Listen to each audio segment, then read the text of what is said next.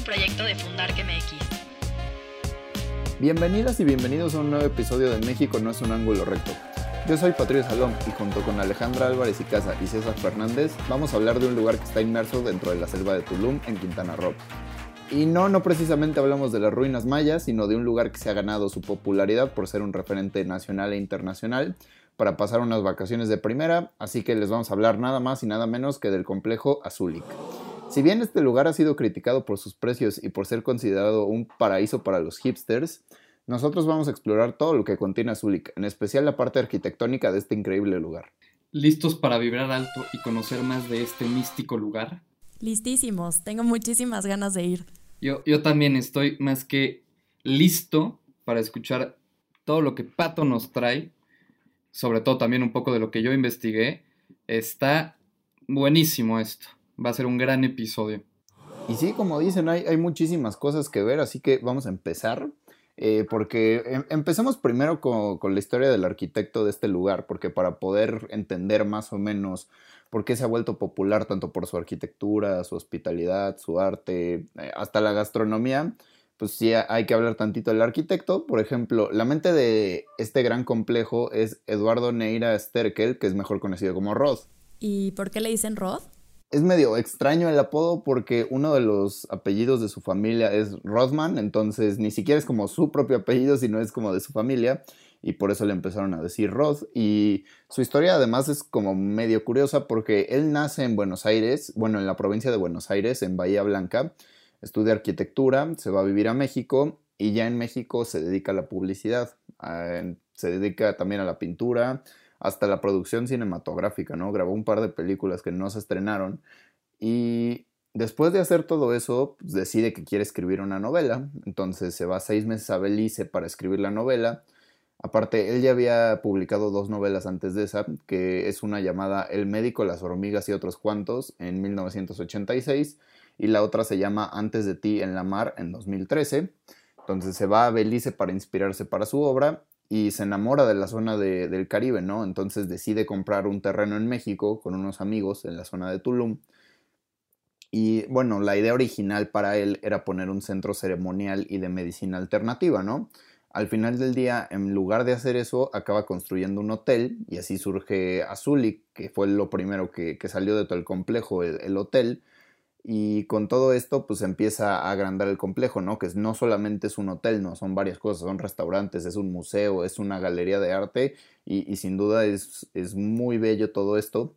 El problema aquí, por lo que decíamos que es un paraíso un poco para los hipsters y, toda esta parte, es que no son nada baratos. Pero pues también depende de, de la villa en la que te hospedes, ¿no? Los nombres de las villas son Aqua, Mar, Cielo, Luna, Jungla, Maya y Azteca y la diferencia entre cada una de ellas es que van cambiando las comodidades, ¿no? Algunas tienen, eh, digamos, eh, regadera al aire libre, otras tienen jacuzzi, otras tienen, eh, ¿cómo se llama?, aire acondicionado. Entonces van variando. Además, no todas las villas tienen vista al mar, ¿no? Digo, otras también valen la pena porque aunque no tengan vista al mar, tienen vista a la jungla y esto también está espectacular.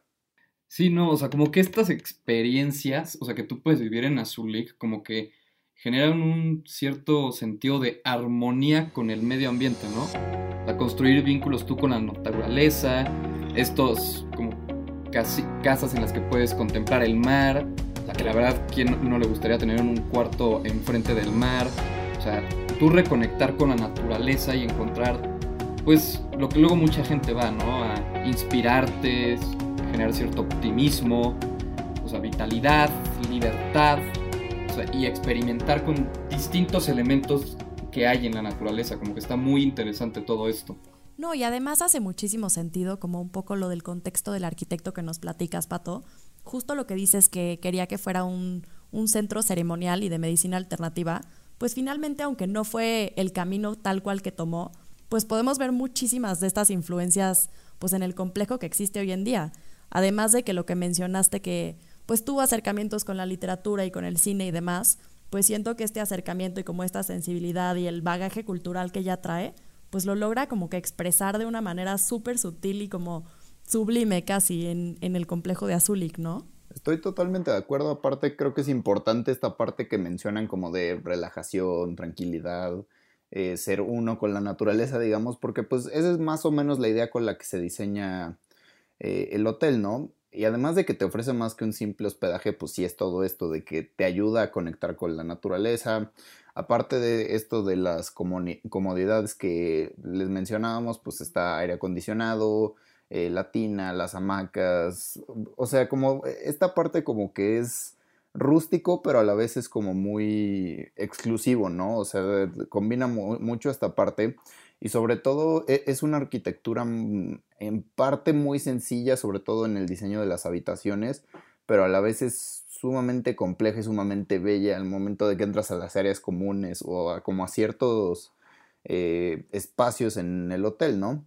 Y digo, aquí también vamos a tener que hablar un poco de los precios porque la villa más económica sale más o menos en 6.500 pesos la noche. Eso ya es como en, época baja eh, y, con una buena oferta casi casi. Y el precio promedio, ya, ya hablando un poquito más eh, eh, en lo común, es de más de 15 mil pesos por noche, ¿no? Así que, ¿a ustedes en cuál villa les gustaría quedarse? ¿Qué preferirían, así como de experiencias?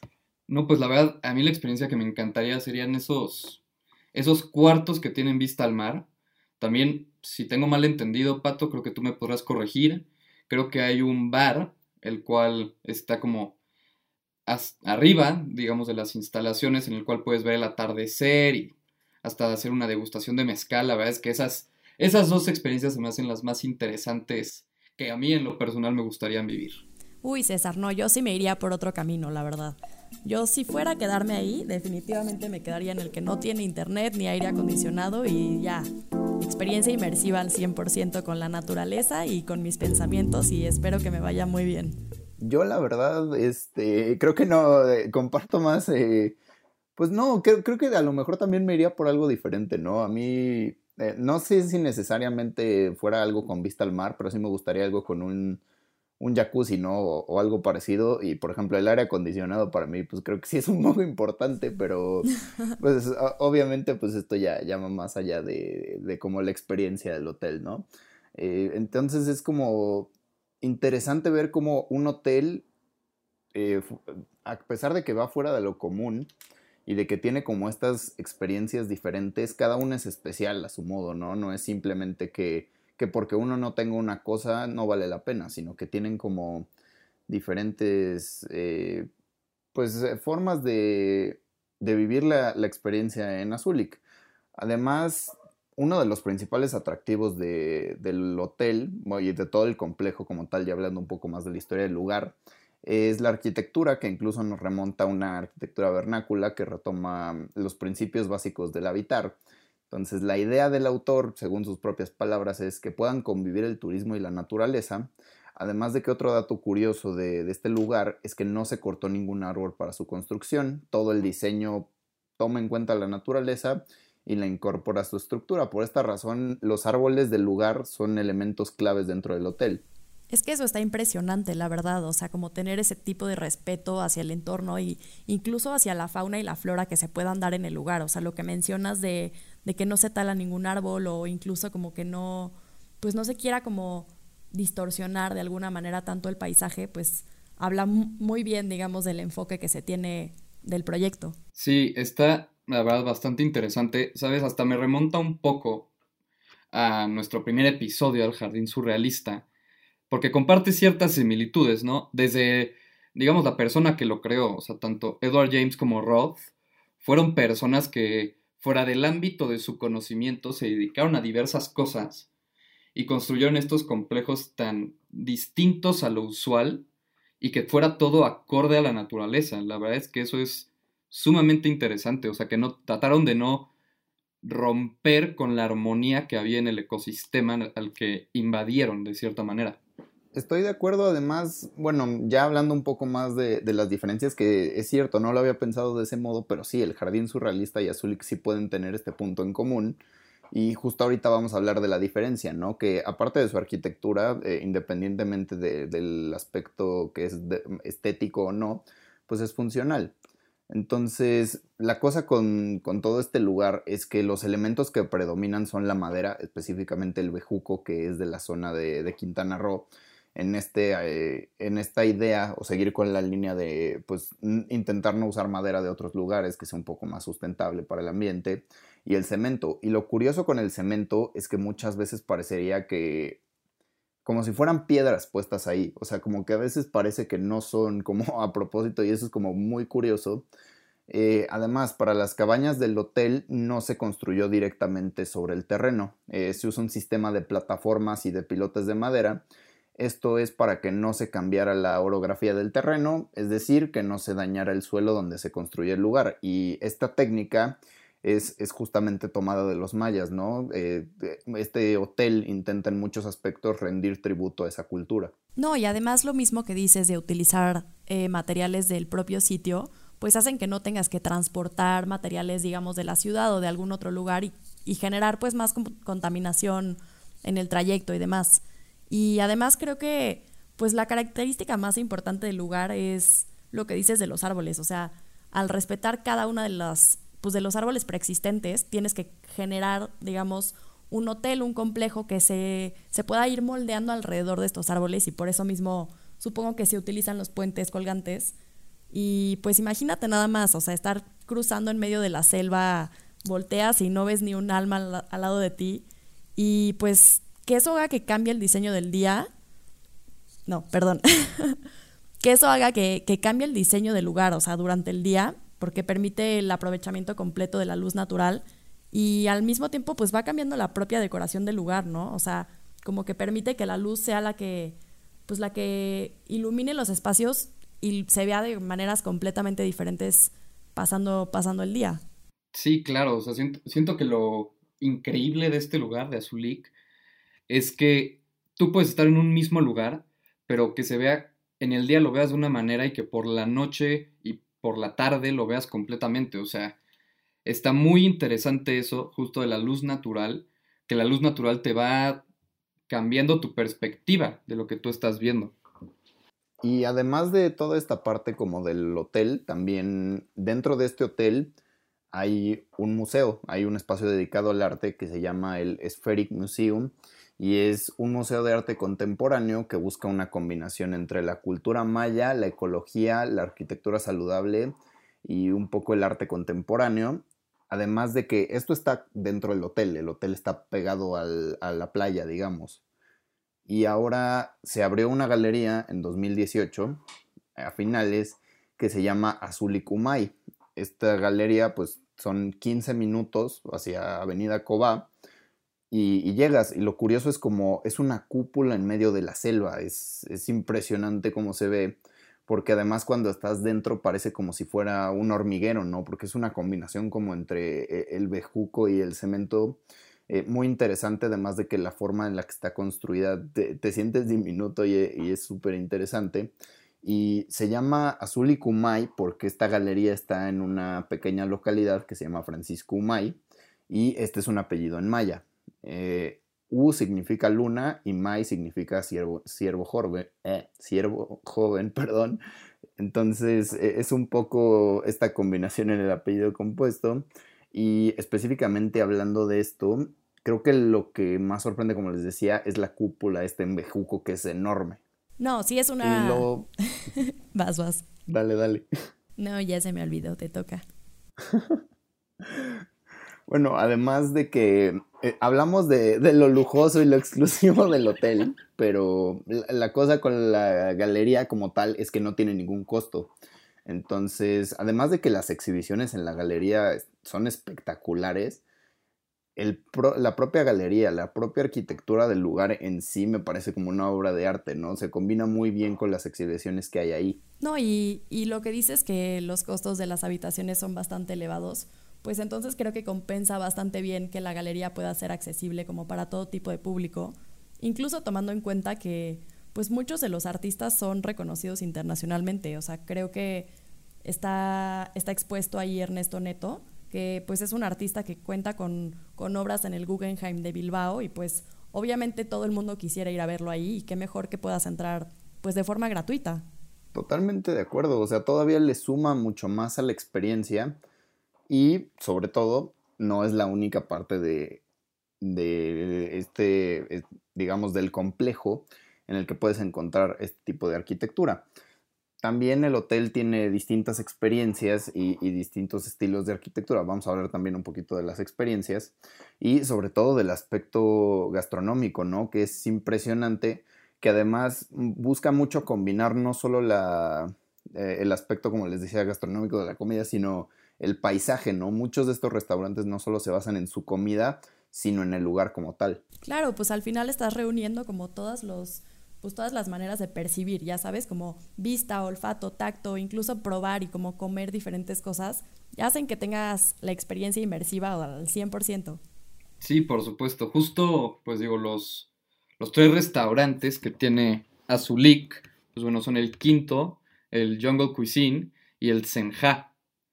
El quinto, la verdad es que está muy interesante porque lo que hace es que resalta por las espectaculares vistas que tiene ese restaurante. O sea que el diseño de Quinto como que está muy, se asemeja mucho este, a una casa del árbol. Tiene estética surrealista y aparte eh, tiene comida maya mexicana para garantizar un viaje pues, culinario en el cual todos, sus, todos tus sentidos intervengan.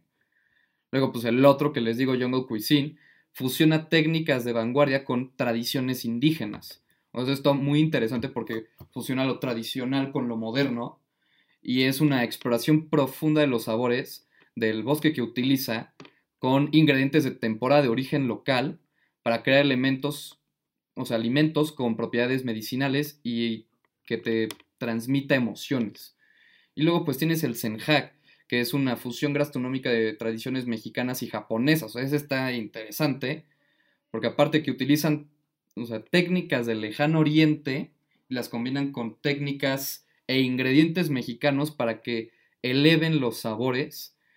Y también puedes comer los, em, en los emblemáticos nidos forestales con vistas a la jungla para tener un viaje, o sea, más allá de lo convencional, o sea, un viaje impresionante. O sea, ahí no solo, no solo te quedas anonadado por lo que estás comiendo, sino que también, o sea, la vista es lo que te, lo que te deja sin palabras, o sea, es como una inmersión tanto de vista como de gusto, olfato, te deja completamente sin palabras. Y además de todos los restaurantes, hay una degustación de mezcal, un lugar que se llama Mantli, que también incluye un ritual proveniente de Oaxaca, y el Sunset Experience, que es la terraza de uno de los eh, lugares que estabas mencionando, que es Senja, que por ejemplo este lugar se volvió como muy popular porque la artista Dua Lipa subió unas fotos ahí de todas sus vacaciones, entonces justo este tipo de, de promoción, digamos, es lo que lo vuelve un destino tan, no solamente tan conocido, sino tan exclusivo, ¿no? Entonces, sí es una, creo que e, en este sentido, creo que capturan mucho esta parte que quieren hacer, ¿no? No solamente combinar como la naturaleza, sino también darle un ambiente como de exclusividad, ¿no? Porque aparte, pues sí hay un código de vestimenta, ¿no? No puede no puedes entrar así de, traje de baño y, con chanclas, que es lo que había leído un poco, que sí necesitas traer, digamos, necesitas traer el, uniforme oficial de cuando vas a San Miguel de Allende, con tu sombrerito así de Indiana Jones. Sí, claro. O sea, digo, pero es que también, o sea, entiendes un poco, ¿no? ¿Por qué también ponen un código de vestimenta? Porque obviamente este Sunset Experience, que al final es ver el atardecer y vivir ese atardecer mágico, viendo a la jungla, todo eso, está muy padre. Igual, pues una degustación de mezcal ha de ser increíble, sobre todo, pues tu degustación de mezcal viendo el atardecer sobre un, una terraza que es como un nido de pájaros. Lo hace muy interesante. La verdad es que sí, entiendo perfectamente el hecho de que haya un código de vestimenta porque sí lo considero un poco fuera de lugar que alguien vaya a querer ese Sunset Experience en chanclas y, y su traje de baño la verdad. Se me hace muy, muy correcto eso del código de vestimenta. Claro, y como mencionan de las experiencias, o sea, al final estás pagando no por, no por ir a un cachito de un complejo internacional que puede estar en cualquier playa de México, sino de ir a un lugar como único, o sea, un lugar que sí represente como la cultura maya y, Tulum en general, o sea, realmente es conocido internacionalmente Tulum pues por este hotel, aparte de obviamente muchísimas otras cosas, pero es súper famoso. Y pues hablando un poco más de las experiencias, también ofrece a Zulik un viaje sanador que te ayuda a conectarte con la cosmología nativa del lugar maya y pues te ayuda un poco como a comprender el cuerpo y el espíritu como un todo, o sea, como esta visión holística como de alma y cuerpo. Y justo, o sea, él incluye el Maya Spa, el Temazcal, clases de yoga y tiene distintas ceremonias que son la entonación maya, armonización de chakras, limpieza de tres elementos, limpieza energética, ceremonia del perdón, boda maya, o sea, incluso puedes irte a casar a Zulik si así lo deseas. Eh, tiene ceremonias privadas, o sea, realmente a Zulik es como dije, o sea, un viaje holístico, o sea, estás pagando por, por ir y regresar como una persona completamente nueva. Sí, totalmente. Digo, con el precio, pues lo menos que puedes hacer ahí es, es vibrar alto, ¿no? Como decían al principio. Y, y, sí, la verdad están padrísimas las experiencias, ¿no? Sí está muy interesante y, y, sobre todo el concepto. Creo que esto lo tienen como muy bien entendido y lo combinan muy bien, especialmente con la arquitectura. Creo que es el mensaje que te da el lugar y sobre todo aquí me gustaría preguntarle a cada uno qué es lo que más le, llama la atención de todo el complejo. Pues a mí se me hace súper interesante que, que sea un lugar que esté pues tan cercano y tan apegado como a la cultura mexicana, o sea, que si tú como extranjero vienes a México en busca de ir a las pirámides y después pues te hospedas en este lugar, o sea, al final estás cumpliendo al 100% como con esta experiencia y quedarte en un hotel como con arquitectura vernácula, pues que te remonte como estas épocas pues casi que prehistóricas, o sea, no sé, se me hace como, como el uso de los materiales y como la luz y no tener pues aire acondicionado, no tener wifi, o sea, incluso hace que te desconectes de la ciudad y de todo lo que pues conoces de tu día a día, o sea, al final vas y estás en un lugar impresionante, o sea, con una arquitectura sobresaliente, pero además pues vas con más personas que tienen esta idea en mente y vas como a pues a crear una comunidad, o sea, al final como que todas estas personas tienen el mismo propósito en mente, por así decirlo. Entonces, pues vas a tu clase de yoga y haces amigos que tienen las mismas, las mismas ideas que tú, ¿no? Siento un poco. Me parece, me parece increíble, muero de ganas de ir. Sí, a mí, a mí lo que me llama mucho la atención es que sea un complejo en el cual puedes eh, vivir experiencias tan distintas. Porque como dije yo al principio, ¿no? Pues puedes vivir esta experiencia gastronómica, o sea, esto de conectar tú con tus sentidos de la vista, del gusto, del olfato. Y luego también tienes la experiencia que decía Ale, eso de pues, hacerlo un tema más espiritual, de conectar contigo mismo, de conectar con la naturaleza. Que ahí pues tú decides, tú como persona que va a visitar a Zulik, tú decides. También tienes el tema cultural, el ir a la galería, el ver las obras que tienes ahí.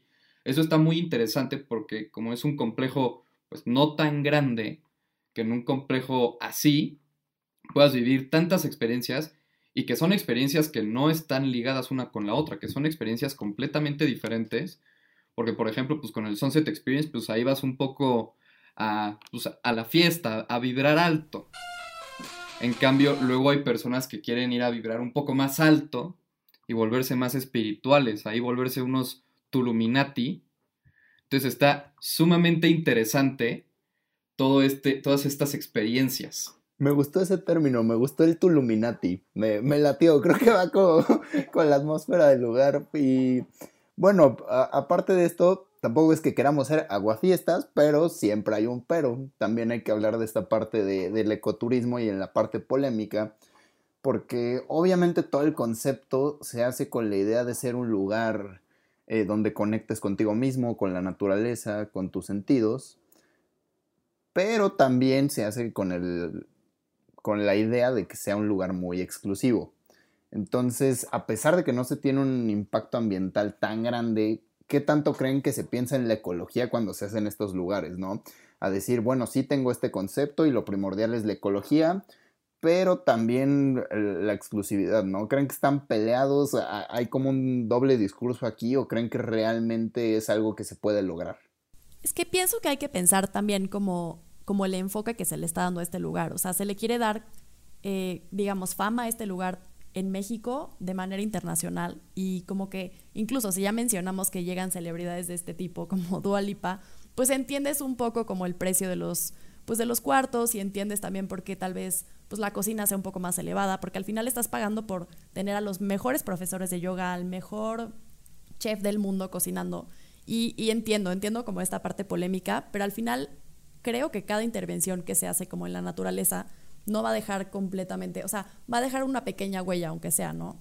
Y, creo que ellos lo intentan hacer de la mejor manera posible, o sea, respetando todos los árboles, respetando como el camino de los animales que pasan debajo, ya sabes, o sea, levantando el edificio para que, para que no influya como en la orografía, en el terreno, demás. O sea, creo que sí se acercan bastante a lo que tenemos como entendido de, ecoturismo y pues finalmente estás, estás durmiendo en medio de la selva, o sea, no, no me imagino como una experiencia más ecoturística que esa, ¿saben? Sí, por supuesto. O sea, mira, también hay que partir del punto que siempre va a haber una intervención, por muy pequeña que sea, al medio ambiente.